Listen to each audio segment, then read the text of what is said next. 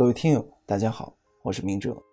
想要获取每日热点文字版和更多备考内容，请关注微信公众号“金牌公考”。今天的热点来自楚天都市报许汉雄的文章：五十二岁养鸡大姐通过司法考试，令人钦佩。十一月二十一日是二零一七年国家司法考试成绩公布的日子。河北邢台的养鸡大户张瑞华以高出合格分数线三十七分的成绩通过司法考试。消息传来，引来不少人点赞。司法考试是被称为最难考的考试之一，只有考过的人才知道多么的不易。五十二岁的张瑞华为何要参加司法考试？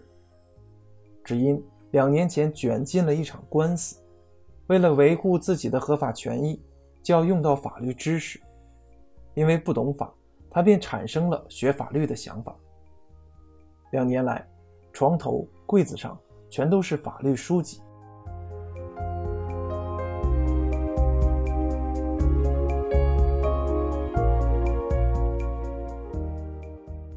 这还真是一位励志的大姐，认真又要强。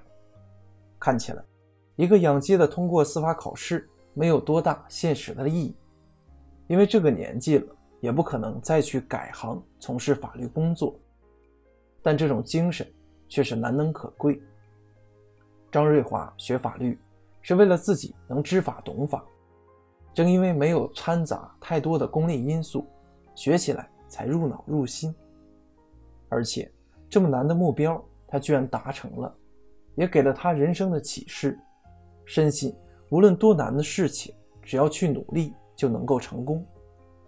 这种学法的经历本身就是一种宝贵的财富，有助于他以后在其他领域去克服困难、迎接挑战、取得成功。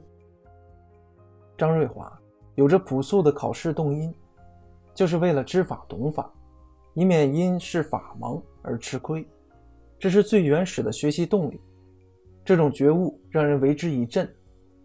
生活中，我们见过太多对法律无知而造成的悲剧，因不懂得运用法律维权而白忙一场；一些社会成员之间的冲突频发，一些社会关系的扭曲动荡，正是因为法律知识的欠缺，法律的尊严没有得到维护，法律秩序失控所致。生活的美好与和谐。有赖于法律知识的普及，只有人人知法守法，对法律心生敬畏，无论是个体权益还是社会利益，才能得到保障。